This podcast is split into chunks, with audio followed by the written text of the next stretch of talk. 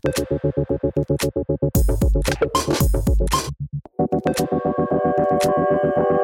you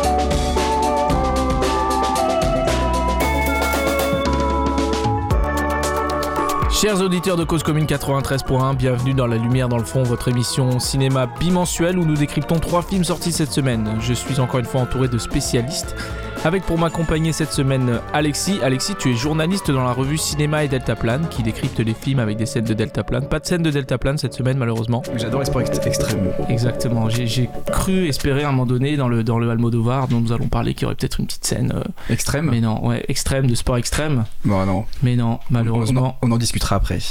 Euh, nous avons aussi cette fois-ci toujours euh, Marie qui était présente aussi à la dernière émission. Bonsoir Charles, bonsoir les auditeurs et auditrices de Cause Commune. Bonsoir. Marie, je le dis, toi tu es spécialiste du cinéma brésilien et particulièrement des films de capoeira. C'est ça. Pas de film de capoeira cette semaine encore malheureusement. Désolé. J'ai cru aussi que le Yvan Attal peut-être qu'il y aurait une petite scène de capoeira. Je pense que peut-être c'est ce qui a manqué. Bon, je vais pas trop en parler, on va en parler. Mais... C'est ça qui pêche, on le. Ne spoilons pas. Et cette semaine, nous sommes rejoints par un nouveau chroniqueur qui débute, qui nous rejoint pour la première fois. Il s'agit de Alexandre. Bonsoir Charles et bonsoir les auditeurs. Alors Alexandre, je le dis, toi tu es spécialiste de l'acteur Jean Benguigui, puisque tu as déjà écrit trois biographies euh, qui sont disponibles aux éditions Nachitos, c'est ça?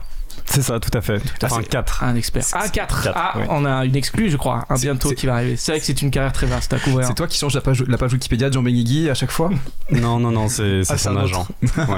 Directement. Et l'émission est réalisée cette semaine encore par le talentueux Baptiste, Salut, salut. qui nous écoute. Alors Baptiste, je le dis, pour les auditeurs, toi tu n'as vu aucun film, Non, aucun, tu toujours. n'aimes pas le cinéma, tu ne vas jamais au cinéma J'ai d'ailleurs. horreur de ça. Voilà, donc tu, tu seras euh, la caution euh, non cinématographique euh, de, des films de cette semaine. Donc les films de cette semaine, je vais les présenter puisque nous allons parler de Madres Paralelas de Pedro Almodovar, Les choses humaines d'Ivan Attal et de la pièce rapportée de Alexis. Antonin Perezzaco. Exactement, voilà. Sans plus tarder, euh, bah écoutez, je vous propose de, de commencer donc cette deuxième émission. Baptiste, c'est déjà la deuxième émission. Qui lui cru Il s'en est passé du temps depuis que je t'ai dit j'aimerais faire une émission cinéma et que tu m'as dit qui êtes-vous et qu'est-ce que vous faites chez moi? Ouais, fait, oui, euh, très exactement deux semaines, mais euh, quel Exactement. chemin parcouru, quel euh, professionnalisme déjà euh, qu'on entend déjà à l'antenne là. C'est vrai, merci beaucoup. Le une émission qui a failli pas se faire, je vous le dis, parce que c'est vrai, ça je le dis aux auditeurs qui nous écoutent, faut le savoir. Mhm. En sortant de chez moi, en venant au studio, je me suis fait percuter par une voiture, c'est véridique. Mais non, c'est vrai, pas. je vous jure que c'est vrai, c'est l'accident le plus pété du monde. Pas de blessés, personne n'a rien. Le mec qui m'a percuté, il est vraiment directement sorti de sa voiture et il a dit Ma voiture n'a rien, attendez, je regarde et tout. C'était quoi comme voiture C'était, je ne sais absolument pas. Ouais. Je suis, mais j'ai relevé la plaque. Ah, bah, Non, j'ai pas relevé la plaque. J'aurais dû en vrai. Ah, bah ouais. Oh, T'aurais dû demander un Aïe, aïe, dé- aïe, dédommagement. hein. Peut-être, mais j'ai juste dit pas de souci, monsieur, ça arrive à tout le monde. Moi, je dois foncer au studio. La lumière dans le fond, 93.1, émission bimensuelle. Il m'a dit arrêtez de me parler et il est parti. T'es trop gentil, ça te perdra. peut-être, peut-être, c'est ça mon problème.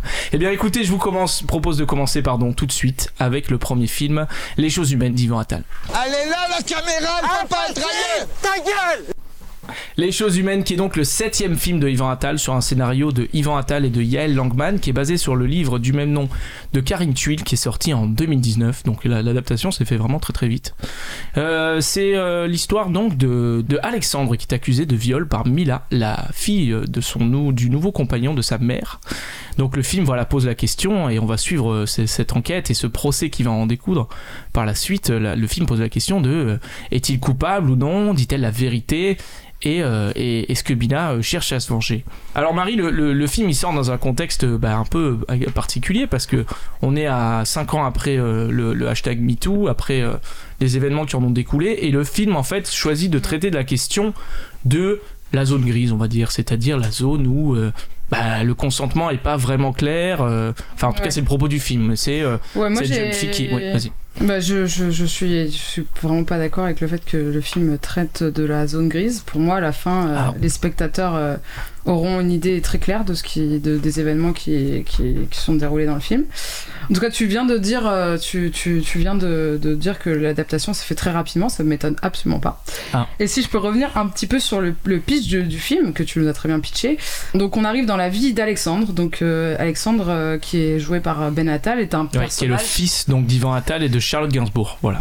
C'est ça, ouais, ouais. Enfin, le- dans, dans la vraie vie, mais. euh, Qui est très mauvais par ailleurs. Oui, Aïe, c'est aïe, vrai que c'est, c'est- bon, il- c'est vrai qu'il joue assez mal. C'est vrai qu'il joue assez mal, mais en tout cas, c'est un personnage qui est très caractérisé, dont on connaît, euh, dont on connaît euh, les, euh, les parents, dont on connaît euh, les, les rêves, les ambitions. Donc c'est euh, un jeune homme qui étudie à Stanford et qui et qui rentre à Paris. euh, qui veut Qui vient d'un père. milieu plutôt, pardon, je te coupe 5 secondes, qui vient d'un milieu assez aisé quand Très- même. ouais, ouais, ouais, très qui aisée. vient d'une classe aisée, euh, de la bourgeoisie parisienne, médiatique. Et ensuite, qui, donc, euh, qui va à une soirée, et, donc il, va se passer euh, cette, euh, cet événement avec, avec cette jeune fille, Mila, qui est la fille de son beau-père. Ensuite, comme dans le film que je pense certains d'entre vous ont vu, qui est Dernier Duel. Le euh, dernier film duel de Ridley Scott. de oui, qui est Ridley sorti il y a Scott, ouais, quelques qui est mois. sorti euh, il y, a, il y a quelques mois. Le film il est découpé en trois parties. Un des, donc, des euh, quatre films qu'a vu Baptiste cette année, je Tout précise. à fait. Ouais, ouais, et qui est dans mon top 1 des, Ah, des top- films bien que j'ai vu cette année. Ah ouais. Mais il est, il est construit comme ce film-là, euh, donc, euh, mais c'est vraiment le vrai. seul rapprochement que je pourrais faire. Il est construit, donc euh, on- il y a une première partie sur Alexandre, une deuxième partie sur Mila et une troisième partie sur le procès. Il se trouve que quand on rentre dans la partie d'Alexandre, on a beaucoup de caractérisation de personnages, etc. Ensuite, on arrive dans la partie de Mila qui euh, va euh, porter plainte pour viol euh, au, commissariat, et ce personnage n'existe que comme quelqu'un qui porte plainte. Donc Je dis à Marie de bien parler dans le micro parce qu'elle est, elle est, je sens qu'elle est un peu. Mais, euh, mais euh, donc du coup voilà, c'est, c'est, euh, moi, je, moi je pense que déjà il y a un problème à ce niveau-là. C'est au niveau de la structure, c'est ça, tu oui, filmes, tu penses. voilà. Parce que je pense que c'est le film, en tout cas, il a pour ambition de décrire quelque chose qui, euh, qui se trouve dans la zone grise. Donc, euh, à la fin du film, on est supposé ne pas vraiment savoir ce qui se passe. Mais euh, pour moi, le- Alors oui, voilà, on, on va spoiler, on spoil le film, hein, on le dit directement. Le film ne prend pas le parti, en tout cas, Mhm. dans, dans sa structure narrative, de dire qui, est, qui a raison, qui a tort. Mais pour moi, ça c'est c'est vraiment. Enfin, je, je pense que c'est c'est l'ambition qu'a le film, mais pour moi, elle est complètement ratée. Et c'est un film que, bon, en tout cas, moi, qui j'ai éprouvé un grand, grand malaise, que je trouve absolument pas subtil, qui se place que d'un seul côté. Je, je trouve que, en tout cas, déjà dans, dans la répartition euh, de, du temps d'écran, des personnages qui Mhm. sont à l'écran et du traitement qui en est fait, je, je trouve que déjà c'est un, un premier problème. Mais euh, je laisse euh, mes camarades. euh, en parler. Ouais, me, me dire ce qu'ils en pensent, même si je trouve qu'il y a plusieurs autres problèmes dans ce film. Mais Alexis. Bah, c'est vrai que moi, c'est vrai que hum, le sujet avait tout pour être casse-gueule. Enfin, franchement, c'est c'est très très actuel.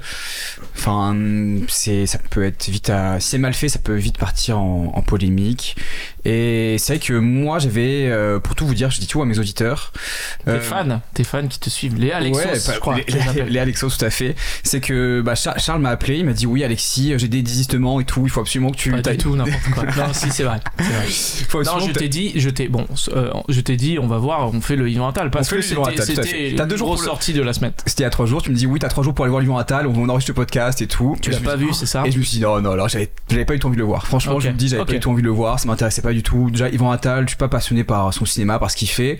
Et puis ce sujet-là, je me suis dit, moi, ça va, ça va pas le faire. C'est, c'est, c'est un peu peut-être c'est quitte au double, mais je pense que c'est surtout euh, quitte. Enfin, je... et du coup. Là, je me dis, bon, je, je vais le voir un peu à contre-coeur. Et finalement, moi, il m'a. hum, Pas déplu. plu. Ouais, mais je sais pas. Il en tout cas, j'ai, j'ai eu l'empathie pour le personnage de la victime. Euh, Mila, donc, De- qui est interprétée par de- Suzanne Joannet. De Mila. Je trouve qu'on la libération de la parole est difficile, on le ressent, on le voit, on dès dès qu'il se passe ça, dès, euh, on voit qu'il y a un problème euh, même pff, familial vers la- même sa, sa mère, elle elle vient dans un milieu social beaucoup plus pauvre que, ouais, que ça. Elle, elle est d'un, milieu, euh, voilà, assez, euh, assez populaire et aussi populaire. sa mère est, est pratiquante, Très religieuse. religieuse Elle juive, très très famille pratiquante. juive orthodoxe, très religieuse, et la mère lui dit tout de suite, mais ce que tu fais là, ça peut briser notre famille, voire l'autre famille qui est bien médiatique, télévisuelle. Ouais. Mais donc Oui, là, voilà, parce il y a- il y a un qu'on rapport que- de classe qui déjà s'affronte là, qui est déjà pas mal. Après au commissariat, c'est pareil. Même si je trouve qu'elle tombe sur des flics assez complaisants qui arrivent à, à, à exprimer, elle arrive à se libérer sa parole. Et après, il y a toute la violence, bien sûr, du procès qui se tient quand même deux ans après. Il y a une grande ellipse. Et là, le procès, pareil, il est d'une violence terrible. Enfin, là, tu te retrouves avec des avocats face à des accusateurs. On fouille toute ta vie privée, Mhm. on fouille toutes tes, tes données presque. On te fait des analyses aussi, pareil, euh, scientifiques Ouais. euh, sur le corps. C'est Ouais. terrible. Et forcément, bah, t'as t'as les avocats qui te disent euh, dès que t'as fait une mauvaise accusation ou t'as ou- omis qui omettre quelque chose, par exemple, juste un truc banal où après son accusation de viol, elle dit, enfin, elle a, elle a pris un Uber, elle a mis 5 étoiles au Uber, Ouais. et l'on dit mais pourquoi t'as mis 5 étoiles? C'est bizarre, c'est suspicieux, c'est. Mm. Et je trouve qu'on est Parce vraiment. qu'elle est supposée être traumatisée, donc pas avoir le temps. Voilà. Ouais. Et c'est vraiment, je trouve ça. C'est un que argument qui est utilisé par la défense. Exactement. Et je trouve ça, je trouve qu'on a bien ressenti ça. On est aussi mis dans la position. euh, moi, je me dis aussi aussi, aussi d'empathie pour euh, cette personne qui est accusée, Alexandre, du coup, Ouais. le fils de bonne famille. Euh, qui est euh, fils, je, je, je te coupe, je suis désolé, mais qui Ouais, est fils d'un présentateur télé assez euh, médiatisé qui Tout est joué fait. par, euh, par Pierre Pierre Arditi. Ditti, ouais. Qui, moi d'ailleurs, Pierre Ditti, pour, par exemple de moi, moi je trouve qu'il est assez bon dans le film. J'y ai. Ouais, c'est un, seul, un des seuls bons côtés de ce film, je pense. Ouais, c'est vrai Pierre Ditti, Ouais, je, sais- je dirais pas bon. jusqu'à là, mais en tout cas, c'est vrai qu'après ils jouent un sac un mélange d'entre, je dirais entre DSK et euh, Tex. Vraiment, c'est un truc comme ça. Et Le parallèle, il est terrible, hein, Ouais, le, c'est- le- le mélange. Ouais, Moi, j'avais l'impression que c'était un peu. Un- en tout cas, dans sa puissance médiatique et dans son truc, un peu Ruquier, un peu un mec à la Ruquier, il présente une émission qui s'appelle Le Grand Je crois Oral. est Je crois que Ruquier, il présente une émission qui s'appelle Le Grand Oral. Et, Ouais. euh, et, et du coup, euh, Mais un Ruquier quand même qui est beaucoup plus vicieux, qui a du pouvoir, qui il y a une scène au début qui est dans une chambre d'hôtel, il est avec une jeune stagiaire Ouais. de, de son ça, émission, et il est en peignoir, là, il, peignoir il finit fait- quand même le film euh, Vraiment, avec un enfant. Hein, donc, ouais, euh, c'est ça. Alors, ouais, il faut, contextualiser. Lui, il a une relation avec euh, Bah, une stagiaire, en fait, ouais, qui vient le rencontrer. Et puis après, en fait, il en découle Mm. un peu euh, bah, une relation, en fait, qui, est- Et, saine. et- et moi je trouve qu'on en a tiré, je trouve que Yvan Attal a réussi à en tirer une très bonne scène de ça. C'est, c'est plus ou moins la fin sans, sans trop spoiler, mais c'est juste que l'ambivalence du personnage. C'est que il défend corps et âme son fils. Ouais. Il voilà, il, il ferait tout. Il dit non mais mon fils, je l'ai bien éduqué. Il peut pas, il peut pas, il peut pas voir, il peut pas avoir fait ce qu'on ce qu'on lui accuse. Et euh, sa, sa jeune compagne du coup, qui est la, la- la stagiaire, lui dit à un moment mais, mais voilà, euh, ok peut-être pas, peut-être peut-être tu l'as bien éduqué, mais imagine si ça serait ta fille qui, euh, Et si c'était ta les fille qui euh, avait euh, été, euh, enfin qui aurait fait cette accusation de viol. ouais. Et là, il, lui- il lui répond Ah, bah, si c'est simple, si moi on touche à ma fille, le mec, je le bute. Et donc voilà, il- on, vo- on voit que c'est que les émotions qu'il contrôle. Et, euh, et donc voilà, je trouve que heureusement qu'il y a la justice pour faire son travail. Alexis, tu parlais tout à l'heure, tu disais donc tu étais pas très fan du- enfin tu connaissais pas très bien le cinéma d'Ivan Attal. Alex, est-ce qu'on peut parler d'un cinéma d'Ivan Attal? Est-ce que tu trouves qu'il y a eu des idées de mise en scène un petit peu? Il y a quelque chose, il y a une vision un peu de réalisateur? Euh, alors moi non plus, je suis pas très euh, je connais pas très bien Yvan Attal, mais si la question du cinéma se pose sur ce film, moi j'ai l'impression qu'il y a beaucoup d'intentions et qu'il veut beaucoup parler de, beaucoup de choses, faire une espèce de reflet de société post-MeToo. Et, et justement ce que disait Alexis tout à l'heure sur euh, le fait qu'on est est beaucoup dans les sentiments. Il y a aussi ce truc de Charlotte Gainsbourg qui est une féministe de lui qui est très connu. Ensuite, il y a cette, cette mère du coup juive orthodoxe. Je trouve moi, le- voilà, que le problème de ce film est justement que en termes de cinéma, c'est assez faible Ah. et que en termes de propos, il y a beaucoup de choses qui se mêlent qui, en définitive, vu qu'il n'y a pas de parti pris, ne veut, ne veut pas dire grand chose. Et c'est vrai que moi, je rejoins assez Marie sur le fait qu'à la fin du film, j'ai l'impression qu'il y a quelque chose de vain qui, qui vient presque d'une situation qui n'existe pas, en fait. Moi, j'ai l'impression que il tisse sans arrêt, voilà, ces choses euh, comme les 5 étoiles. En, en fait, dans le, ce qu'il y avait quelque chose, s'il y avait une chose agréable dans ce film, enfin, moi que j'ai aimé, bon, après, c'est parce que le procès, c'est quand même un, un endroit, un lieu de toute façon qui se filme, euh, Ouais, qui se filme bien. cinématographique. ouais. Lui, je trouve que tu me parles de, de justement d'ambition de cinéma. Je trouve bon, il fait des longs plans séquences où on voit les acteurs se dépatouiller comme ils peuvent. Ah ouais, je euh, trouvais super ce plan séquence quand même. Ce plan séquence de 17 Non. minutes où il y a toutes les plaidoiries des deux avocats, du procureur. Moi, je trouve Moi, je que c'est, je, je trouve que c'est pas mal, mais que c'est assez évident. C'est-à-dire qu'on est un peu écrasé par ce dispositif de plan séquence, de, Ouais, notamment dans les plaidoiries de fin qui sont pas si mal écrites. Je suis assez d'accord. Ouais. Je trouve que ça repose beaucoup sur les acteurs. Après, pas Euh, trouvé artificiel. Je trouvais que le plan séquence avait sa justification dans, dans ses plaidoiries qui se suivent et quand même il a laissé la liberté à ces acteurs de s'exprimer et ils l'ont fait de plutôt Ils juste sont, manière, ils, je ils trouve. sont assez enfermés, moi je trouve, dans le dispositif, les acteurs. Ouais, je suis Et d'accord. puis euh, effectivement, moi je, moi je suis un peu gênée parce qu'on parle d'un film qui est, qui, est, qui est assez médiocre finalement. Où il, Wow. le cin- ouais, je- moi je pense vraiment, ça m'énerve de, de, de donner autant de temps à un film qui, euh, Ah, où et il y a si alors, peu par de. souci de, de- de- d'égalité, on, on en consacre le même temps à chaque film. hein. Je te le dis. Non mais voilà, c'est un, film où le, où, le, où, le, où, le, où le cinéma est, est quand même assez peu présent. Peut-être qu'il y a cette, cette idée de, du plan séquence, mais c'est quand même une idée éculée. Et, en fait, quand on n'a pas d'idée, on fait un plan séquence plus ou moins euh, magistral. Là, je le trouve sans, sans, sans aucun intérêt.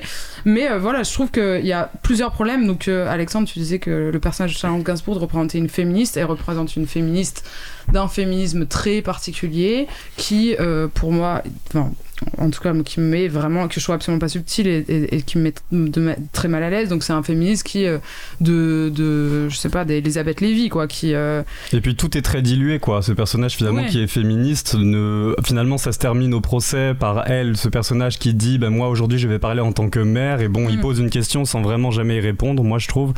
Et, et tout est un peu, même, même finalement la dimension euh, de célébrité de- du père d'Alexandre. hmm, Bon, finalement, lui, euh, il est dans le sentiment, comme tu disais, Alexis. Il dit Moi, je, je buterais si ce serait une fille. Là, c'est mon fils. Je. Enfin, et, et ça va pas plus loin, quoi. Donc j'ai l'impression qu'il y a beaucoup de choses complexes dans, dans l'écriture du scénario qui ne se révèlent jamais dans la mise en scène, qui ne créent aucun, aucun enjeu tellement de cinéma et qui, et qui surfent sur une vague quand même, euh, sur une question qui forcément fait que... Non, mais moi, c'est pour moi, un film sur les hommes qui ont peur de se faire accuser à tort. Euh, c'est un Non, film. un- pour moi, c'est un film sur les hommes qui ont, qui, qui ont peur de se faire accuser à tort et sur euh, cette, euh, cette zone grise. Donc, c'est un, un film sur. euh, c'est un procès sans, sans preuve, sans témoin. Et, euh, et finalement, c'est sur. C'est. Je trouve qu'il est très problématique que ce soit un des seuls films français qui se tourne euh, sur la question de manière extrêmement rapide, comme tu l'as rappelé, Charles. C'est pour, pourquoi en fait le cinéma français ne s'empare pas de cette question-là, mais de manière plus nuancée, de, ma- de manière plus subtile. Il se trouve que voilà, le seul film qui ressort de cette période-là, de la période MeToo, c'est un film comme ça. Alors moi, je suis d'accord pour critiquer le mouvement MeToo. Je pense que c'est utile, je pense que c'est important. Par contre, de le faire de, ce point de vue-là, je, trouve que c'est ça, ça n'avance absolument à rien. Euh, je, je pense que de, de critiquer le mouvement MeToo d'un point de vue euh, des voilà des hommes qui ont peur et de dire voilà, on va remettre notre notre destin euh, entre la justice. Donc Yvan Attal, il se répand sur tous les plateaux de télé en disant euh, voilà ces femmes qui prennent la parole sur Twitter, etc., etc. Il dit qu'il voilà, il a vu des carrières s'arrêter. de carrière sur- sur s'arrêter. des- Donc des voilà, je pense que Yvan Attal, enfin, il, il- il défend un certain, des- souvent, enfin, les, les gens qui sont attaqués dans le cinéma français, etc. Mais en fait, si les gens se, se- de ce genre de médias, c'est sans doute qu'il y a un problème dans la justice finalement. Donc là, on met, on met en scène un procès. L'instruction dans le, dans, le, dans le film a lieu pendant 18 mois. C'est donc c'est c'est exceptionnel. Normalement, ce genre de procédure, elle, elle, elle dure beaucoup plus longtemps. Là, c'est voilà, c'est une, une justice qui, qui, finalement qui fonctionne bien, euh, comme on ne sait que c'est absolument pas le cas. Donc euh, en fait, ça, moi je pense que ça, ça voit le problème du petit bout de la lorgnette, et, euh, et je suis hyper mal à l'aise avec ce, avec ce film. Je trouve que c'était pas la manière dont euh, je voulais. Euh, que ce soit traité. ouais. Alexis, qui Ah. n'est pas un homme qui a peur d'être tort. Euh, Non, mais c'est vrai que je sais pas, moi, hum, quand même, j'ai ressenti euh, quelque chose pour ce, cet accusé. Quand même, il fait quand même trois mois de, de prison avant son procès, alors qu'il est quand même, euh, il y a quand même la présomption d'innocence. Bah, c'est ça. Mais, c'est c'est trois mois le- de le prison qui sont pas montrés non plus. Mais c'est tout le problème du film. Moi, je trouve tout le problème du film se place de, de, de en fait, ce, ce point de vue-là des hommes qui ont peur, des hommes dont la carrière est brisée pour rien, pour la zone grise, pour quelque chose qui s'a- s'apparenterait uniquement à euh, il y a un problème peut-être Mm. dans un, en fait c'est enfin le, le problème je pense que ça ça met de côté euh, le vrai, le- les, les vrais problèmes Moi, je- dans les Moi, je pense que c'est surtout un film sur l'incompréhension entre deux personnes qui sont pas de la même tout classe fait, sociale. tout à fait Ah, Est-ce que c'est quel- Ah, vous êtes d'accord oui Bah, ça, je suis Oui, sauf que l'ambition va ailleurs quand même. Peut-être, mais pour moi, c'est moi j'ai surtout retrouvé ça dans le film, c'est que Oui. il y, a, il y a une personne qui est élevée de bonne famille, qui a toujours euh, été habituée à ce que euh, dès, dès qu'il veut quelque chose, et notamment une Oui, femme, c'est et bon, on lui dise oui. Et là, il tombe sur euh, une, une fille qui est du coup vierge, qui vient d'une famille orthodoxe Euh, très, non, non, très non, non, croyante. elle, est pas. Enfin, on a- ah oui, oui, finalement. Non, si, non. Ouais, ouais, je- bon, Non, finalement, non. Ouais. ouais, c'est vrai. Sans, trop spoil mais mais bon en tout cas voilà elle est pas du tout dans, dans ces mœurs là et euh, bah que dès qu'on lui dit non bah il y a une incompréhension Mais c'est pour ça que je répétais, enfin désolé, mais c'est pour ça que je disais au, au, au- excuse-moi, mais c'est pour ça qu'au Mhm. début que je disais le personnage de, de l'agresseur supposé est très très caractérisé, tandis que le, le personnage de la personne qui est agressée ne l'est ne l'est pas. Parce Si, que finalement, en fait, trouve. les, Alexis, oui circonstances atténuantes qui sont pour Alexandre, donc le personnage de Ben Attal, sont extrêmement présentes, tan- tandis que euh, la, la, la parole de Mila est, est, est- en fait est Moins oppressée de, de, de tous les côtés par toutes les circonstances Hmm. atténuantes, Alexis. Notamment du fait de sa classe je sociale. c'est ça qui est dur. Le passage de Mila, c'est c'est toute la libération de la parole qu'on on voit qui est très très dur. C'est que bah tu, tu dois dire ça à ta famille, tu dois dire ça au, au co- commissariat, aux flics qui t'interrogent, puis après ça dure deux ans. Pendant deux ans, on, on t'enquête sur toi, sur euh, ce que voilà, est-ce qu'il n'y a pas eu des circonstances atténuantes, est-ce que t'as pas trop bu, est-ce que t'as pas pris de la drogue, est-ce que Mhm. et c'est ça le plus dur, effectivement. Après, hum, voilà, je pense que c'est vraiment une rencontre euh, entre deux personnes euh, totalement différentes. Ou voilà, Mila qui n'est pas du tout habituée à ce genre d'endroit, une soirée HEC où, le- où ça s'est passé. Donc voilà, pour moi, c'est vraiment un, un film, voilà, comme tu le dis, sur c'est dans une zone grise. C'est une zone où il n'y a pas une seule vérité. C'est pas là la vérité de Mila, c'est pas la vérité d'Alexandre. On est dans l'entre-deux. C'est à la justice de, Moi, je de trouve- choisir. Je trouve que le film il donne plus place à la vérité d'Alexandre. C'est pour ça que je le Bah moi je trouve en pas, bah, quand même la conclusion elle est quand même euh, assez frappante sans spoiler, euh, il y a, il est quand même condamné. Oui, Ouais. tout à fait. Bon, en spoilant complètement. Bon, en fait, spoilant. En- sans spoiler, Non, je vous révèle la fin. Tu peux pas dire sans spoiler, puis après Ouais, dire la fin vrai. du film, en fait. Ça. Non, mais c'est vrai qu'il y, a des- il y a des détails de l'accusation, donc euh, Enfin- on, on dévoile pas toute. euh, toute Ouais, ouais. Baptiste, est-ce que ça t'a donné envie d'aller voir ce film d'Ivan Attal qui est toujours en salle? Bah écoute, c'est c'est complexe quand même. euh, Comme, Tout à fait, euh, ouais. là, vous avez- Je te jette le film est complexe, euh, vos analyses Mmh, euh, le sont aussi. Le film est complexe. Le, euh, féminisme à la Elisabeth Lévy, bah, rédhibitoire, ça, ça donne vraiment Ouais, pas du tout envie. Mais ça, ça- ça, on parle du personnage de Charlotte Gainsbourg et qui Ouais, représente effectivement ce féminisme là. Après, Et plutôt bien parce que euh, je. Oui, oui, non, c'est vrai que. Charlotte Gainsbourg, elle est bien dans le film. Après, ouais. Moi je, moi, je trouve pas trop. mais par, par contre l'actrice Suzanne Joannet est super. Je trouve Ah, celle qui joue, celle qui porte plainte pour viol, elle est incroyable. À écouter euh, vos critiques, euh, enfin et notamment celle euh, de Marie, ce film serait plus euh, centré sur effectivement les hommes qui ont peur de, de ce qui peuvent leur arriver et sur les, les, altéraments de cet agresseur supposé.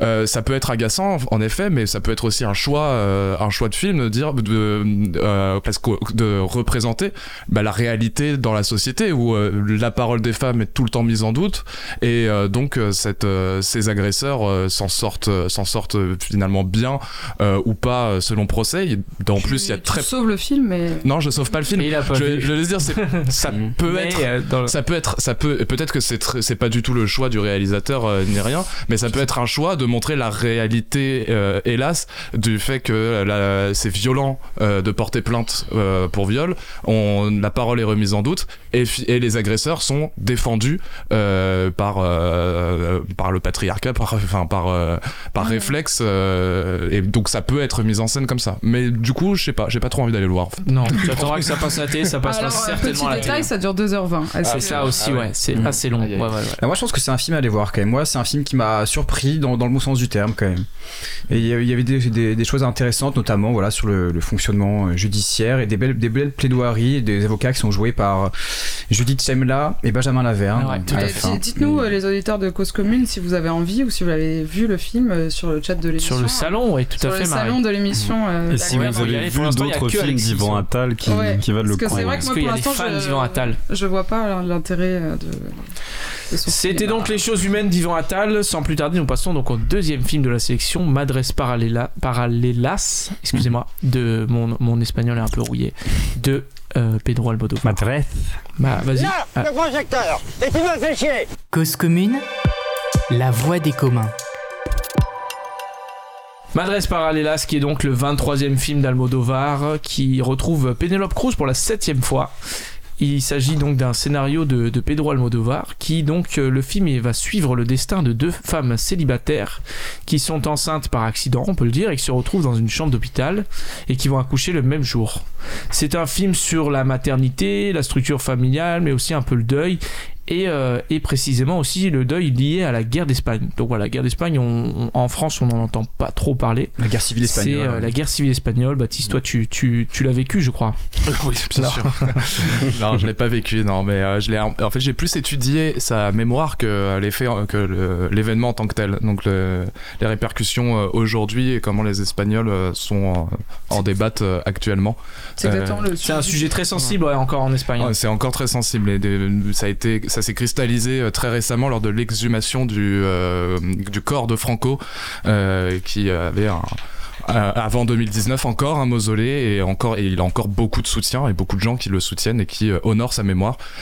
Officiellement, c'est plus le cas du point de vue de l'État puisqu'ils ont exhumé son corps pour le mettre dans un autre cimetière.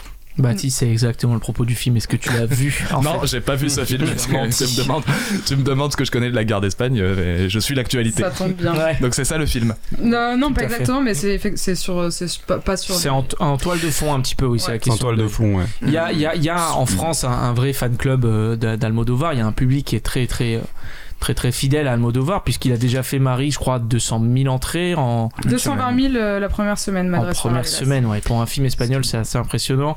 Est-ce que euh, Alex, euh, Alexandre, pardon, toi tu, tu apprécies beaucoup Almodovar Est-ce que c'est un bon Almodovar?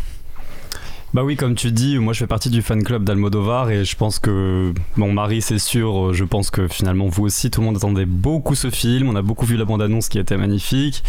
Il était présenté à la Mostra de Venise. Enfin voilà, L'affiche- tout. L'affiche est très belle aussi. L'affiche ouais. est très belle. Penelope Cruz, évidemment. Est-ce que vous avez vu l'affiche avec le téton euh, Oui, qui a été censurée. Oui. Qui était très très belle aussi. L'affiche avec le téton. Le téton, téton avec une goutte de lait. le titon qui Ah faisait oui, j'avais vu ça, qui faisait un œil. Euh, Ah, c'était ça, d'accord. C'est une très belle affiche. Après la nouvelle, bon, c'est juste Penelope Cruz sur l'affiche, non? Oh mais il y a non c'est graphique il y a quelque chose avec leurs Mm. vêtements oui non bon moi j'ai trouvé ça très beau mais mais du coup oui voilà on attendait beaucoup ce film et je dirais en fait que j'ai passé une première heure euh, formidable où en Mhm. fait c'est vraiment c'est vraiment très très bah, c'est vraiment du un concentré d'Almodovar où, où, voilà toutes les relations se tissent avec en fond voilà cette histoire d'excavation donc voilà Ja- Ja- Janice le Pénélope de le pardon le personnage de Pénélope Ah. Cruz Le Pénélope Qui- de personnage. le Pénélope de personnage, voilà, qui, qui rencontre euh, un, un type euh, qui pourrait l'aider à, à retrouver en fait tous les, tous les corps euh, disparus de sa famille, dont elle connaît l'emplacement grâce à des recherches qu'elle a fait personnellement, et donc elle tombe accidentellement euh, amoureuse, enfin, ah, pardon, amoureuse et enceinte de ce du personnage joué de par cet homme. Israël Ejelda. Et donc voilà, elle rencontre une, une plus jeune, une plus jeune femme qui est enceinte aussi. Il y a quelque chose dans le, dans le personnage de Penelope Cruz qui est très très touchant, je trouve, dans sa délicatesse, dans sa douceur, dans sa manière de. Enfin voilà, on retrouve ces personnages féminins très, solide, très solidaires, qui sont très beaux. Et puis, je sais pas, quel- il y a quelque chose dans l'image, quelque chose dans les costumes, quelque chose aussi dans les couleurs qui, au bout d'une heure, au moment où, où Penelope Cruz, voilà, le personnage de Penelope Cruz emménage avec. euh, spoiler, ouais. avec Milena Smith, euh, Anna, dans le film.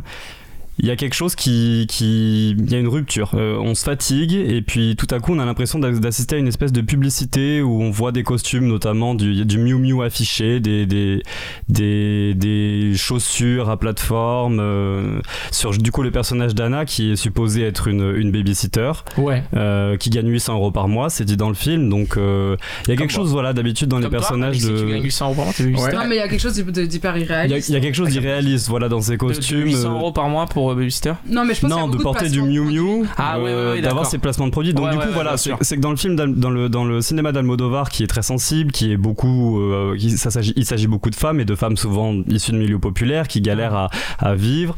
Là, d'un coup, on se retrouve avec une sensation de publicité et du coup comme si le, le film était enfin Almodovar avait été dépossédé alors je sais pas exactement ce- comment se sont- s'est passé la prod mais je sais que cette jeune actrice Milena Smith elle évolue dans le milieu de la mode qu'elle a certainement Ah, des je savais pas du tout. elle a certainement des contrats. Enfin, moi, ça m'a fait penser en fait à, à- à France de Bruno Dumont, où, où on sait qu'il est assez doux est habillé tout en Louis Vuitton parce qu'elle a un contrat d'exclusivité avec eux. Mais dans le, dans le, dans le film de, de Bruno Dumont, c'est c'est un scénario qui appuie le fait qu'elle puisse être habillée en, Louis Vuitton. Là, pas. Donc, du coup, Almodovar, c'est vrai que ça m'a fait mal au cœur de voir ça. Et puis, au-delà de ça, il y a aussi un scénario qui qui tire sur toutes les ficelles Ouais. sans jamais, je trouve, aboutir à quelque chose d'aussi touchant que, que de grands films comme, euh, comme Tout sur ma mère, comme, comme le dernier Douleur et gloire, moi que j'avais trouvé vraiment sublime, un de ses plus beaux films.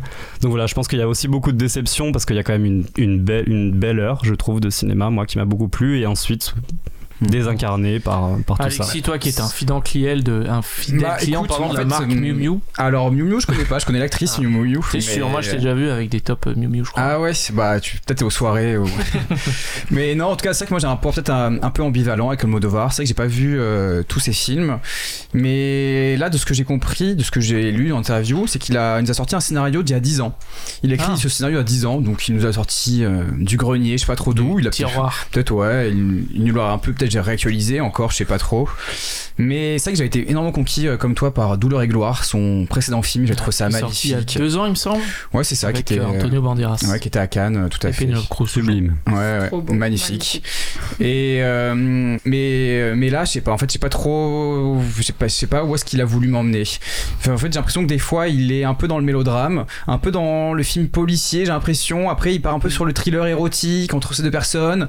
Et finalement, j'ai l'impression que ça fait à la fin, ça fait télé telenovelas en fait. L'esthétique, ouais. je trouve, a une Et esthétique très telenovelas. Ah ouais, même que la ça, sur lumière ça, fait telenovelas, enfin l'image aussi, moi je trouve qu'elle fait telenovelas, enfin et puis c'est qu'on peut, on peut revenir sur ça, mais le avec ce, ce on peut on peut dire la, la mémoire espagnole qui, euh, qui en fait qui est le prologue du film en fait c'est une sorte de, de fosse commune où est enterré euh, son, son grand-père qui est au tout début les deux trois premières minutes après pendant une heure et demie on en, il n'en parle pas il ne enfin vraiment Ouais, ça disparaît du revient. film Bah parce qu'il y a une Et là- en fait. Il dit on pourra pas continuer avant. euh, moi je pensais qu'on était passé à autre chose totalement et là il y a le personnage qui revient il fait ah finalement j'ai eu les fonds pour déterrer tous les cadavres de son grand-père je sais pas quoi nan, nan. Mais Et ça, là, ça- donne une très belle et- scène, cette très belle scène euh, finale. Ouah, je sais pas. Franchement, les, mais les, je trouve qu'elle était bizarre cette scène finale. Elle est Ce- un peu ce- bizarre, Ce ouais. plan final, il est chelou, je je trouve. hein. C'est que c'est mal raccordé, ouais. Ouais, Ouais, ouais. un peu superficiel. J'étais est un peu mal à l'aise sur, sur, sur le dernier plan, sans spoiler encore une fois. Et je vous le dis. Et non.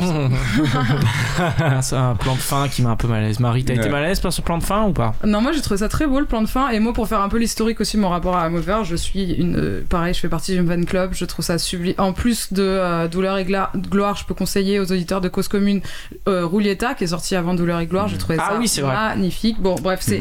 Moi, j'avais effectivement, j'attendais beaucoup ce, ce, ce film. Je trouve que Almodovar, il y a, il y a un côté dans son, dans son cinéma qui est très thérapeutique mais pas au mauvais sens du terme. Je trouve qu'il y a quelque chose de très paradoxal et, euh, et en même temps il enlève jamais des couches de, co- de complexité il en rajoute euh, tout le temps. Donc euh, il en rajoute dans, le dans les, juste voilà les, les, rapports entre les gens les et je trouve qu'il y a toujours sept films dans un film. Et là effectivement l'intrigue du film l'in- l'intrigue de Madres Parellas il- elle correspond vraiment à l'intrigue du film Almodovar classique euh, mais en étant tellement explicité que ça que elle, elle est comment dire comme euh, vidée de de sa l'intérieur substance, ouais. ouais elle perd de sa substance c'est c'est je trouve que voilà il y a, il y, a, y a quelque chose de, de en fait où il explicite euh, il, il, il explicite euh, tout son tout son cinéma dans ce film donc moi je, franchement, je, je suis gênée j'ai pas du tout envie de dire du mal d'Almodovar je D'Almodovar, l'adore qui est un ami, je crois.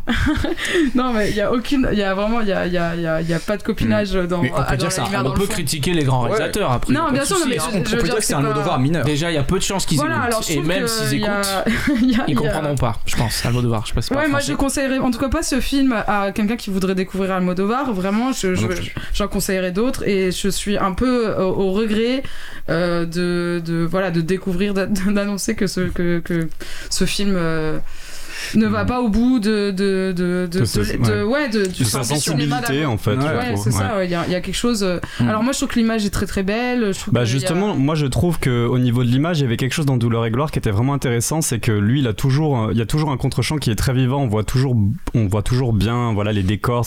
Et de- de- justement dans Douleur et Gloire, que ce soit dans le dans l'appartement d'Antonio Banderas ou de, de ses amants, on voit, il y a beaucoup d'objets de déco qui qui en disent beaucoup sur le personnage. Que là, dans ce film, déjà, je trouve qu'on le voit beaucoup moins. On voit des couleurs à la limite qui vont être accordées avec les costumes, et mais on on n'a pas beaucoup de profondeur de champ. On voit, on voit pas beaucoup. C'est surtout sur sur ces deux personnages. euh, euh, de Penelope Cruz et de, et de Milena Smith et qui bon Penelope Cruz est, est comme d'habitude euh, Ouais, mais c'est vrai, c'est, vrai qu'il y a une question, il y a une mais- question de classe sociale qui est, Mm. qui est, qui est mal abordée dans, dans ce film. C'est ce que Ouais. tu disais un peu sur les, les Sur costumes, les costumes, déco- ouais. les, déco- les décors, etc. Je trouve qu'il y a, il y a quelque chose de- d'assez Ouais, réaliste. C'est, trop, c'est hyper dommage. Moi, ça Je me sais pas si c'est ce qui l'intéressait, le ce rapport de classe, Almodovar. Je pense que c'est vraiment plus un rapport euh, à la mémoire, à la transmission. Non, à sûr, c'est à sûr. l'héritage que tu transmets à ton propre enfant. Est-ce que le- le- un enfant qui n'est pas de, de ton sang, est-ce que c'est que ça reste euh, quand même C'est euh, un gros ton- spoil hein, que tu viens de lâcher, Alex. Bah, tu vois, mais bon, ça, ça paraît évident. Les mers Ah, bah parallèles, euh, excuse-moi. Enfin, c'est comme dans. Moi, pas dans le même genre, par contre, je préfère la vie d'un long tranquille. Avec bah, Ah ouais, d'accord, là c'est carrément Benoît le spoil. C'est pareil Là, c'est de la classe, c'est- ouais. c'est- c'est des enfants échangés mais au moins c'est drôle c'est marrant on se marre. D'accord, ok. Tout le Non, monde mais- se retenait, mais Alexis mais- y allait quoi. non mais qui l'a pas, Non. compris- mais qui l'a pas compris on m'adresse j'ai pareil là compris très très vite. Hein. oui, Vraiment, c'est vrai que tu comprends à la 20 e minute mais du oui film. non hein, mais tu tu comprends dès le début Déjà quand c'est l'idée de deux mères qui accouchent en même temps. Non mais c'est vrai que c'est en plus Ah c'est oui. décevant parce que justement l'inspiration d'Almodovar elle vient beaucoup de, ce que tu viens de dire euh, Alexis mais c'est vrai Mm. que là il y a quelque chose de nouveau c'est qu'il s'intéresse à l'histoire à l'histoire de son pays Ouais, et qui est effectivement hyper mal intégré au film enfin hyper mal intégré en tout cas qui est qui, Qui est presque de pas manière traité. hyper hyper anecdotique en fait. Et, euh, et, et je trouve que oh, ça bon Mais Bah, je, quand même, je trouve que t'as raison sur le fait que ça parle. C'est pas un film qui parle de classe, mais par contre c'est vraiment parasité par ça. Tu peux. Enfin moi je trouve que tu Mm. peux te permettre de dire dans ton scénario et que tes personnages disent que tu gagnes 800 euros par mois, que tu es logé, nourri par euh, et que ensuite tu portes euh, des, des costumes à des valeurs. euh, C'est qu'il y a un problème. C'est une cliente assidue de Vinted, peut-être. Non, oui, mais ce que je veux dire, c'est que du coup, même ça dépossède le film de quelque chose euh, que je trouve où Almodovar, Almodovar a toujours aimé la mode, a toujours aimé les ça, couleurs, a toujours aimé l'image. glamour, en fait. C'est un cinéma très glamour, mais là il y a quelque chose de d'une évidence qui n'est pas propre à lui et qui vraiment désincarne son film aussi du fait que le scénario je trouve euh, tire sur, sur beaucoup de ficelles qui, qui ne sont attachées à pas grand chose quoi. Ouais, mais c'est vrai que c'est vrai que ce soit dans, dans Volver ou même Penelope Cruz dans son dernier film Dolor et Gloire, on voyait qu'elle venait d'un d'un vrai, d'un vrai, la campagne espagnole, d'un vrai milieu prolétaire, ça se sentait, c'est vraiment les petits villages. euh, Oui, et réussit pourtant à en faire, euh, en faire des, des Ah ouais. personnages très sexy, très désirables, très glamour, très femmes dans toute leur euh, ouais, dans, dans- Splendeur. C'est vrai que toute leur Ouais, mais là, splendeur. justement, ouais. le côté féministe d'Almodovar, qui moi je pense était quelque chose d'hyper. d'hy- Enfin, en tout cas, qu'on a relevé beaucoup dans le, dans le cinéma d'Almodovar, là il est hyper explicité finalement. En fait, là, il y a une scène où euh, Penelope Cruz elle, elle, euh, elle porte un t-shirt euh, We should all be feminist, donc c'est un t-shirt. c'est ouais, pas ouais. cool. Ouais, et en fait, vrai. Almodovar, moi je trouve qu'il dépassait ses questions, il les transcendant complètement, il faisait. Et, En faisant et des là, beaux portraits de vraiment, femmes, Il explicite un peu même son cinéma de manière générale. Je trouve qu'il explicite ses scénarios, il explicite la manière dont tu vois les femmes, la mort, la naissance. Et c'est. euh, Alexis, mais, euh, mais qui porte actuellement un t-shirt We Should All Be Feminist. Ah ouais, j'aurais bien aimé, mais en français. non, mais c'est vrai que pour, pour, pour revenir. euh, qui est très sur- attaché aux valeurs françaises. Rappelle que toi, tu es plus à droite d'Éric Zemmour, si on doit te citer. Ouais, j'ai envie d'entendre Eric Ciotti et Eric Zemmour en fait. Je suis le, le combo ultime des Eric. bon, bref, passons. Tu Euh, disais, pardon. euh, Oui, non, pas, non, pas. Moi, je suis un peu d'accord avec vous. Pour revenir sur le, la, la grande déception du film, je pense que c'est son ambition de parler de l'histoire de l'Espagne finalement sur cet après-franquisme dont sort Almodovar. C'est, c'est un peu quand même la libération euh, du cinéma espagnol, la, la mort de Franco. Et là, pour l'une des premières fois, il aborde frontalement cette, cette, cette histoire de l'Espagne. Et c'est vrai que moi, ça aurait pu me toucher. Moi, je suis quand même descendant euh, de, d'ancêtres euh, qui ont fui l'Espagne, le fui le franquisme, euh, républicain, bien sûr.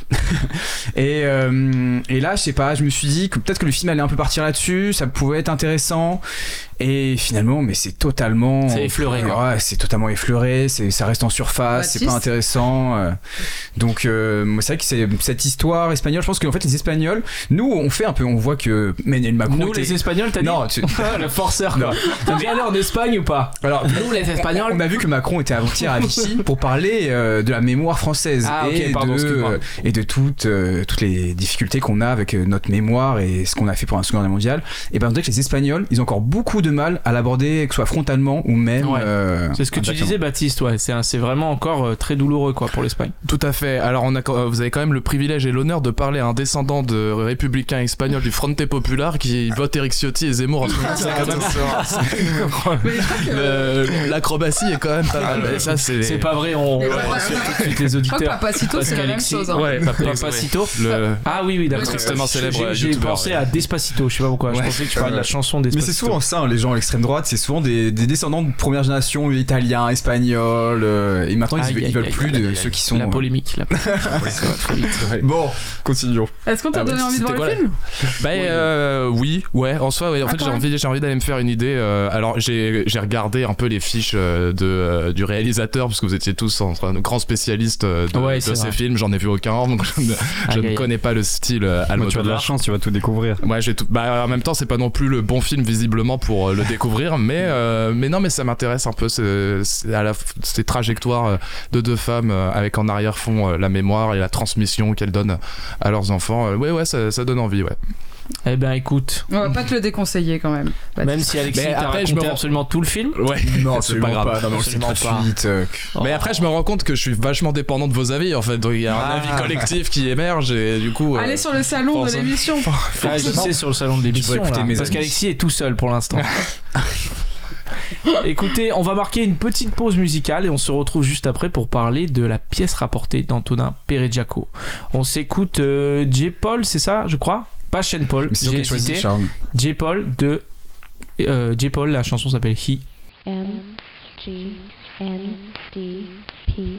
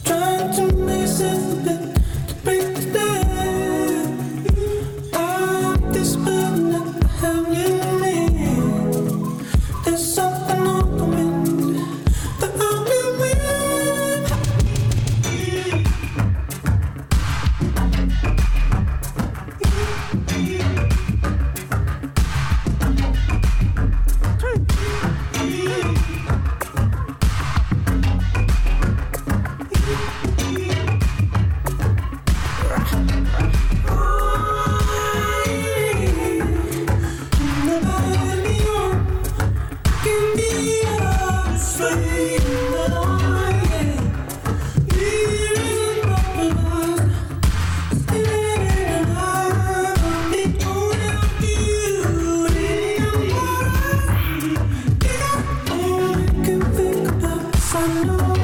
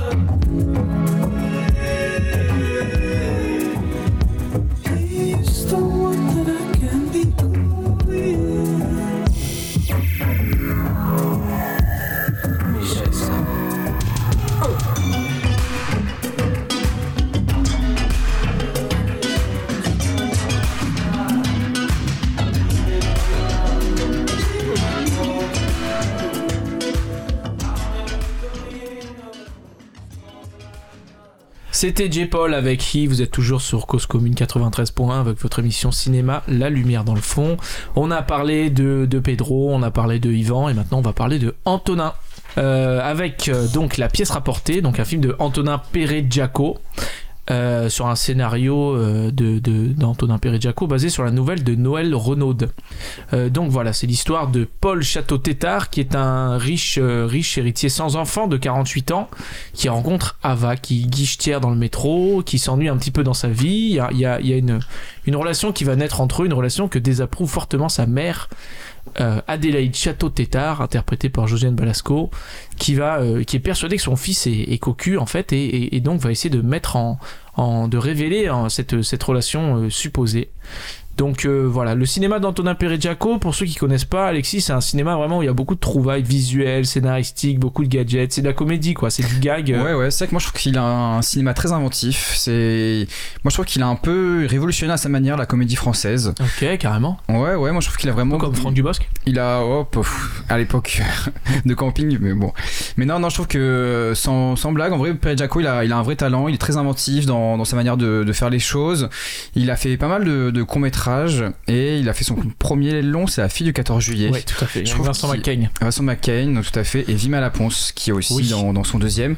Et en vrai, c'est des, des, des, des comédies qui sont qui a eu toujours un petit fond de social, un peu que dans la fille du 14 juillet. L'histoire, c'était euh, que le ministère des loisirs, il me semble, supprime un des deux mois de vacances d'été. Donc, euh, il y avait plus que le mois de juillet. Donc, forcément, euh, révolution. Enfin, moi, on me, moi, j'ai connu On pendant. te sucre tes Ah vacances. ouais, ça moi depuis 27 ans, j'ai deux mois de vacances l'été. Si on commence à mettre plus qu'un mois, là, je peux dire que ça. Ça. Ah ouais. Et, euh, et de là, il part une, histoire où euh, il part sur les routes avec ses amis, avec ses, avec ses, avec ses copines, et euh, plein de trouvailles visuelles, auditives. Et on le ressent un peu dans dans ce nouveau film avec euh, pas mal de, de gars quand même je sais pas je me rappelle il y, a un- il y a un moment où euh, ils sont C'est parti pour les spoils, attention. et euh, ils sont au parc Monceau Ouais. et euh, il y a par exemple je m'en souviens il y a une figurante qu'on voit dans un premier plan Ah oui, tout à fait, qui Et- fait du stretching. Moi, du stretching après qui fait du twerk Ouais, ouais, et c'est de dans- plus en plus et- dans, chaque plan c'est comme si la figurante ils- elle, venait- elle revenait dans chaque plan comme ça et je trouve ça assez drôle c'est un- un gag de second plan. c'est un gag de second plan. Et je trouve que c'est ça. On sait jamais où est-ce qu'il va se trouver l'absurde ou pas. Et je trouve qu'il il est quand même assez fort. Et c'est pas des, des comédies réchauffées comme on en voit tout le temps en France. Qui ils ont tout le, ils ont l'argent du CNCK 40 fois. Et donc, euh, donc Aïe, pour, aïe, et donc pour ça, je trouve que Antoine Pedjaco mé- mérite euh, de- d'avoir sa place dans, dans, dans le cinéma français.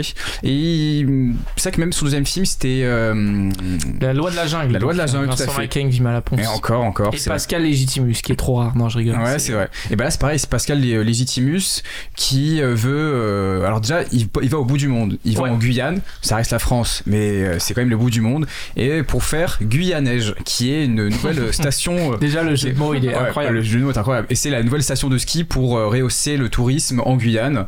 Et donc voilà, il y avait quand même un- il y avait ce, ce côté-là, un peu film aventure, comédie, qui était assez ambitieux, je trouve. Il y avait un petit côté, euh, voilà, tu pars comme Fitzcarraldo ou Aguirre à l'autre bout du monde pour faire ton film. Et donc, euh, donc voilà, je trouve qu'il c'est Antoine Padjaco, il est, il est assez fort par rapport à ça. Et donc voilà, et on retrouve dans, dans ce nouveau film tout ce qui a fait son, son cinéma, même si là on est plus dans le côté, ce qui me déçoit un peu, c'est que on est dans, dans le côté, euh, il va se moquer un peu de la grande bourgeoisie française, la Ouais. vieille bourgeoisie française, voire l'aristocratie, Mhm. qui a fait, a fait son temps. Et euh, c'est peut-être ce côté-là qui Ouais. m'a un peu moins intéressé.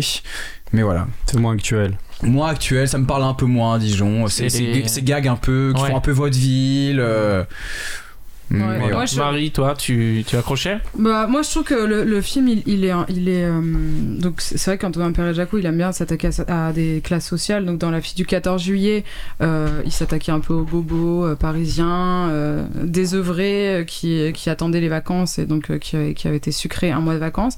Et, et là, en fait, il s'attaque à des gros, gros, gros, gros, gros bourgeois. Mais euh, des, des, en fait, ouais, des, des bourgeois euh, fin de race, quoi. Un peu Et, fin de race, euh, voilà. ouais. Et donc un, un- milieu extrêmement aisé et finalement ce, ce, ce film je trouve que il perd un peu il manque sa cible parce que c'est on se demande si euh, si ça existe toujours même si je je, je Ah, je pense, pas. oui. Moi, j'en fréquente. en c'est euh, c'est particulier. des, bourgeois qui pratiquent la chasse à cour donc Ah ouais, ouais. Effectivement, il y, a, il y a- il y a quand même quelque chose dans, le film où je pense que si vous voulez s'attaquer à la bourgeoisie en tant que telle, bon, c'est dommage de s'attaquer à cette, à, cette, Ah, à, à cette partie un peu exotique Ouais, ouais, finalement ouais. de la bourgeoisie qu'on. qu'on bah, qu'on- enfin, Qu'on fréquente pas, quoi. C'est ouais, sûr qu'on- Ouais, ouais. non, mais qu'on fréquente qui pas. existe, hein. C'est marrant, Non, mais à il dit, Paris, voilà, hein. il dit, voilà, ils sont. Elles sont, Pas la chasse sont à cour à Paris, mais, mais qui existe, moi, je, je trouve que ça fait un super gag. Au- C'est au début du film, il y a chasse à cour et il y a les gilets, enfin, il est sont accompagnés de gilets Ouais, jaunes ouais, et, ouais. De, et de cerfs. famille de sangliers, oui. Ouais, c'est ça. Ouais, mais truc petit. dommage le parce truc, que. c'est ah, on a tué 8 gilets jaunes. Moi, ça m'a fait mourir de rire déjà.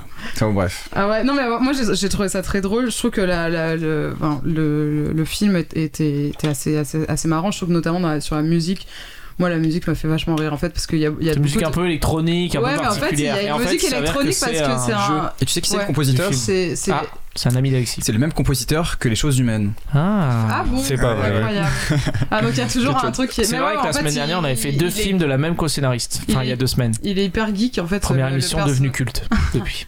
Il est hyper geek en fait le personnage de, de Philippe Catherine. Il Ouais. arrête pas de jouer à un jeu genre Candy Crush en gros sur Ouais, son téléphone. Oui, ça, le son, c'est très drôle d'entendre euh, sans et moi je trouve que ça c'est, ça c'est assez marrant. Il y a plein de trucs qui sont hyper hyper drôles dans le film. Les Euh, contrôleurs dans le. Moi, j'ai trouvé ça hilarant. Ouais, les contrôleurs, moi aussi, ça m'a, ça ça parlé.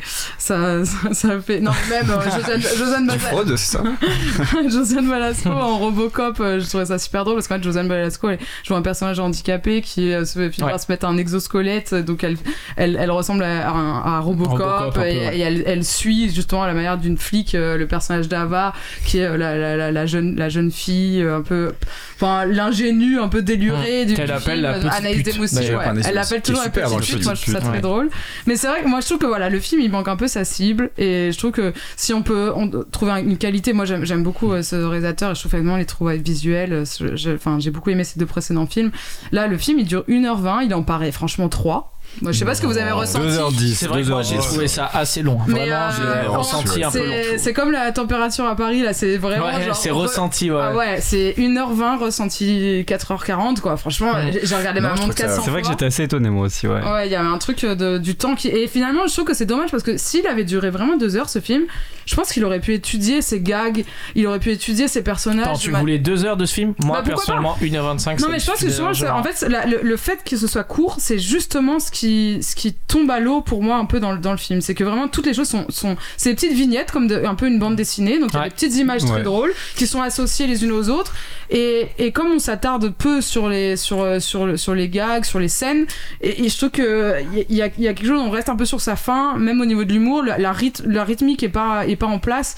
Et c'est ça qui, qui m'a qui m'a manqué euh, dans, dans le film. Alex, qui toi là Ouais, je suis, je rejoins tout à fait. euh, je rejoins tout à fait les deux, euh, mes deux compatriotes. Euh, je dirais, je rajouterais quand même que les cinq premières minutes de générique, moi j'ai trouvé que c'était vraiment, vraiment euh, très très beau quoi. Notamment ces images de chiens, je vous ai un peu en grand angle, là j'ai trouvé que c'était hyper beau. Enfin bon, il y a des, voilà des trouvailles visuelles, hein, c'est ce que Ouais. vous Il y, a avez des, déjà des- il y a dit. des très beaux plans ouais, dans le film. Ouais. Il y a des très beaux plans, ouais. Des belles trouvailles.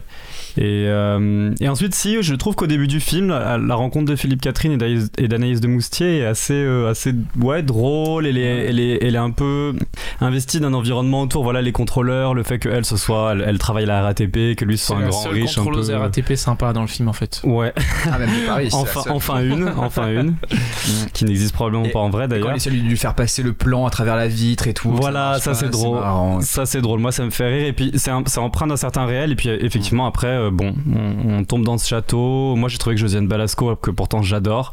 J'attendais beaucoup du casting. Je trouve que Philippe Catherine est très drôle. Analyse de Moustier elle m'a déçu aussi. Ah ouais. Et je trouve qu'après bah, bah, en fait je trouve que c'est parce qu'après on est isolé dans ce château. Ouais, on n'a pas beaucoup de prise avec la ouais. réalité, que ça fait un peu un peu sitcom. en conte de princesse, euh, conte de princesse euh, moderne euh, qui se veut drôle, mais c'est vrai que les contes de princesse, moi aujourd'hui, ça m'intéresse plus beaucoup. Je pense que ça intéresse plus personne d'ailleurs. Du coup, euh, ouais, 5 minutes de plaisir pour qu'effectivement- 1h20 de. Toi, t'aurais pas fait d'ennui. 3 heures. Marie, elle aurait fait 3 Ouais, heures. moi je trouve que effectivement, le fait que ce soit hyper recentré parce que euh, c'est un milieu très très clos donc on est dans le 16e arrondissement avec ces personnages et même le, le- le- le début du film nous dit que c'est derrière euh, des, des immenses euh, bah, barrières euh, qu'on Ouais. voit jamais et en fait c'est je pense qu'il s'empêche beaucoup de choses dans son cinéma il s'empêche beaucoup de choses dans son scénario en le recentrant uniquement sur cette famille et les rares fois où on a des échappées donc euh, par, euh, par moment la, la, la roturière euh, qui est jouée par euh, Anaïs de Moustier elle s'échappe avec la Rolls pour aller Ouais. voir les, les, les qui est conduite de- par euh, Sergi Lopez, qui est un excellent Ah acteur ouais. par ailleurs. Bah, elle va voir les bas-fonds de, de Paris, donc on, on- on va la voir euh, dans les quartiers. euh. Oui, mais c'est vrai que Ah elle, oui. en plus, elle s'intègre complètement à ce milieu puisqu'elle prend la Rolls pour aller. Alors que elle, elle vient elle-même des bas-fonds et ça, une fois qu'elle est intégrée, qu'elle est mariée, bon, alors on a compris, c'est un personnage qui, qui voilà, qui, qui, Qui s'ennuie qui s'ennuie, qui devient cette, cette bourgeoise. Mais elle, on aurait pu peut-être avoir un retour version euh, La vie est un long fleuve tranquille ou je sais pas quelque chose de la classe d'un peu plus incarné euh, vu qu'elle de base Ouais. galérait dans sa vie quoi. Alexis, oui. C'est vrai que moi j'aimerais juste euh, souligner un peu l'originalité du, du cinéma français. Et on voit notamment dans, dans le film qu'il y a tout un segment où il y a Anaïs Dumoustier voilà, qui se balade dans Paris, euh, dans les cafés, tout ça, et qui est suivi par un, un jeune homme qui va finir par tomber amoureux d'elle. Interprété par William Lebguil, oui. Exactement, William. Et juste avant le film, alors je sais pas si c'est le cas pour vous aussi, mais je suis tombé sur la bande-annonce du film Cher Léa, où il y a tout- aussi Anaïs Anaïs, de de Moustier, Ah Qui est oui. suivi. qui est suivie C'est vrai. par, par Grégory Montel, l'acteur de 10%, C'est vrai. du, depuis le café en face. c'est vrai, et c'est même l'affiche qu'on a vue vrai. dans le métro, je pense, ouais. Ouais, Les ouais. fameuses terrasses françaises. Anaïs de Voilà. Moustier qui aime bien euh, tourner dans les cafés, apparemment. Ouais, se aux faire alentours des faire- cafés, en se tout cas. faire suivre par des mecs chelous euh, qui tombent amoureux d'elle.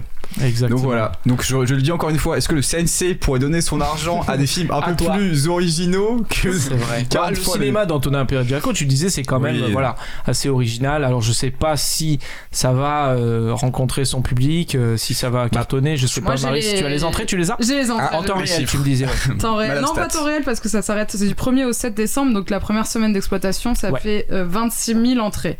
Donc euh, quand on a parlé des choses humaines, ça fait 89 000 entrées. Aïe, de. Madresse Parallèle, Quand ça on fait voit que- 220 000 entrées. Et donc Et la surtout que les Baudins ont fait 1,5 million.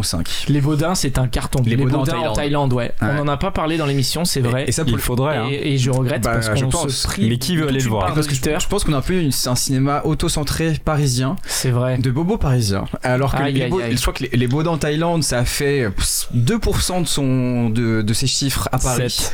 Hmm. 7 pour peut-être. Alors que le Père Jaco, je pense que ça marche beaucoup plus en métro. Enfin, 100%. ouais. C'est- c'est- je sais pas si ça 100%. sort beaucoup en dehors de. Ah ouais, de Paris, ouais. Bah, Il n'y a pas beaucoup de copies déjà du film en fait. Ouais. Euh, Il n'y a pas beaucoup de copies. C'est vrai que c'est. Et d'ailleurs, j'en profite, petite parenthèse, pour pousser un coup de gueule ici sur Cause Commune 93 points. Contre le cinéma, NK de bibliothèque, puisqu'ils arrivent. Moi, j'arrive, j'arrive devant ma salle. J'ai mon billet, j'achète mon ticket. Et en fait, qu'est-ce que j'apprends quoi? En fait, il y a deux cinémas avec deux entrées différentes. Et bah oui. Et du coup, c'est foutu. Euh, Le film, il est commencé depuis trop longtemps. Je peux plus rejoindre ma salle. Donc voilà. Je sais Bon. pas s'ils Ah, écoutent ça, mais s'ils écoutent On ça, euh, je suis prêt à aller en polémique. mais t'es t'es déjà- t'es jamais allé à la bibliothèque de la BNF Non, je parce lis pas de livres, moi. Parce que Je c'est juste en face. Ah, C'est juste en face, l'autre entrée. D'accord. De- bien, de la écoute, je le saurai pour la première. Mais en fait, Ouais. ça- ju- déjà, ça, c'est, c'est- c'est- j'en parle, ça n'a pas trop rapport, mais c'est assez représentatif. C'est que c'est dans un, c'était la première semaine d'exploitation, il me semble, et c'était d'ores et déjà dans un tout petit euh, Mm. Cinéma, le- l'annexe, le truc euh, sur le côté, quoi. Ouais, ouais. Donc, Ouais, euh, si, vous, si, vous, que- si vous le voir, faut se précipiter, hein, parce que Faut se, faut se, ouais, faut se dépêcher, ouais, Mm. avant que sorte le Spider-Man et Mais en tout cas- une razzia sur le cinéma français. ça c'est sûr. Mais en tout cas, moi j'ai toujours confiance en mon petit Antonin. C'est toujours mon, mon petit. Ton mon- poulain, tu me disais, ouais. poulain, Bah, De toute façon, après pour moi, son, son meilleur film à, à Antonin, c'est ça s'appelle? Derrière les barreaux. C'est le peut-être un documentaire, ouais. Alors même plus que ça, c'est le making Plus of. de- documentaire. C'est le making of d'un prophète. Jack Audiard. Peut-être que tu l'as Ah vu. non, je savais pas du tout que c'est lui qui avait fait ça. Ah, ça, qui a c'est fait le making intéressant. Mais de toute façon, un prophète, j'ai l'impression que tout le monde, tout le cinéma français actuel découle d'un prophète, quoi. Ah, si on regarde honnêtement au niveau des acteurs, des réalisateurs, de. Ouais, c'est qu'il y a eu beaucoup d'acteurs, Ah, même dans les. tout, il a fait un making of en fait de. Mais c'est un Ouais. film à part entière du coup. Bah, c'est un, Un oui, petit peu. Moi, je l'ai vu. c'est- un making of de une heure. une heure et demie. du film. Ah. C'est toute la construction, comment ils ont construit cette prison, parce que c'est pas une vraie prison, c'est que des décors, ils sont allés au Bervilliers faire ça, comment ils ont fait les castings, les répétitions. euh. Avec déjà Pascal Légitimus, je précise. Non, c'est pas. Non, un prophète. Mais euh, ah ouais, c'est vrai. Ah, je savais Mhm. pas, tu vois. Ça, c'est une bonne anecdote, Alexis. Bravo. Tu gagnes peut-être ta place pour une prochaine émission. Dire. Peut-être pour être 10. Ouais. Mais, euh, mais bon, voilà, écoutez, c'était euh, La pièce rapportée de Antonin Perret-Jaco. C'est un troisième film. Ouais, dites-nous Euh, si vous avez envie de. de- Si vous avez envie, surtout toi, Baptiste, si tu as envie d'aller voir ce film. Bah écoute, je l'ai, euh, j'ai pas vu les films, donc J'ai eu peur, j'ai cru que tu l'avais déjà Non, vu. mais j'ai- par contre, j'ai- fou de ma gueule. Par contre, j'ai eu le malheur de voir la bande-annonce parce qu'il m'arrive Ouais. de temps en temps de vérifier que j'aime pas le cinéma, donc j'y vais. Aïe aïe aïe. Et j'ai vu cette bande-annonce et alors je me suis dit mais ça a l'air nul, nul, nul, mais nul, nul, nul. Vraiment la fois nul. elle est nulle. Ouais, la bande-annonce, c'est pas terrible. Mais Par moi, exemple, je- la je- bande-annonce des choses humaines est super bien, donc peut-être que c'est. Ah ouais, mais alors après ça, La bande annonce de Madresse Parallela, c'est sublime. je vous donne euh, une idée d'émission. Est-ce que la bande-annonce fait le film Euh, J'en Ah bah, sais rien, mais absolument. Arte a déjà fait ça. hein. Ouais ouais. Qui a déjà fait ça Tu sais, Arte, ils avaient Je des petits formats. Faut-il aller voir la- un film selon sa bande-annonce Comment ça s'appelait le... Il y a deux catégories. de gens. Il y a des humoristique. gens qui, qui s'interdisent totalement de voir les bandes annonces des films ouais, Ouais. avant leur sortie. Ah bah maintenant ils pourront écouter la lumière dans le fond. euh, c'est- euh, Ça serait un teasing euh, Avec Alexis plus. qui vous spoil l'intégralité. Voilà, qui vous spoil l'inté- Mais du coup vous y allez. À chaque fois qu'on dit un truc, il dit Oh Mais vous y allez en, connaissance de, cause. Ouais. mais du coup, donc ouais, non, ça, vraiment pas l'air bien. Euh, Moi, Catherine, je- j'ai pas trouvé ça très bien. J'ai pas te- Euh, Balasco, pff, elle est bonne pour les pads. Tu n'aimes pas Philippe Catherine non, Balasco. Eh ben, bah, bah, allez, hop. Tu n'aimes pas Philippe Catherine, Baptiste Si, j'aime bien Philippe Catherine et, je en chanteur, je l'adore. Mais là, dans la bande-annonce, j'étais là, qu'est-ce qu'il fait là Son euh, personnage est très drôle en vrai. ouais, Son son personnage est très drôle. peu présent dans le film finalement. C'est vrai que je pensais Malheureusement. Peut-être un peu sous-utilisé. Ouais, tout à fait. Bon, bah voilà, entre Clifford et les Tuches 4, moi j'irais voir Clifford. C'est vrai que plutôt toi, que tu, ça. tu me disais que tu voulais aller voir Clifford Bah et ouais. faire une chronique sur Bah, Clifford. c'est c'est Noël, faut aller, faut c'est euh, la fête des enfants, Mais faut tu- faire tu- un peu de cinéma d'enfants. et- T'avais regardé le dessin animé euh, Bah, bien sûr, Clifford le grand chien rouge, les le chien, sur le Midi- chien géant rouge. Ouais, ouais, sur Midi les Zouzous, un petit truc canadien et tout, c'est Ah ouais. qu'ils en fassent un film, ça a l'air ça me faisait comme très tout. peur. hein. Moi, j'avais j'avais 7 ans et j'avais un, un chien géant rouge. Je me dis, mais oh. Et alors là, tu vas avoir encore plus peur parce que les effets spéciaux du grand chien rouge, attention, hein, c'est. Ça, ça me fait encore plus peur quand c'est en prise de vue réelle. Oh là là, c'est encore plus flippant, je trouve. Bon, du coup, j'irai pas le voir. Ok, bon, voilà la Mais réponse. regarde alors, si tu, au moins si tu vas pas le voir son troisième film, tu devrais aller voir le, son premier, La fille du 14 juillet, qui est Ouais, ça, ça a moi- l'air marrant, ça. Ça, les vacances euh, du, du- d'un mois plutôt que deux, Ouais. ça a l'air sympa, ouais. Ouais, c'est super. Et Eh bien voilà, c'est déjà la fin, c'est déjà le moment de se quitter pour cette émission La Lumière dans le fond, le deuxième numéro. Nous espérons que vous avez apprécié. On se retrouve donc, c'est un rendez-vous bimensuel, donc on se retrouve pas le dimanche prochain, celui d'encore après. Voilà, on est sur un demi-drucker en fait, on fait un dimanche sur deux.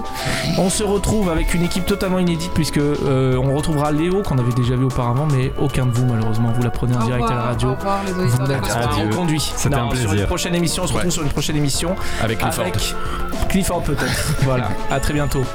Au revoir. Au revoir. Cause Commune Bonne année. 93. Au revoir, cause commune. Allez, salut à toutes et à tous.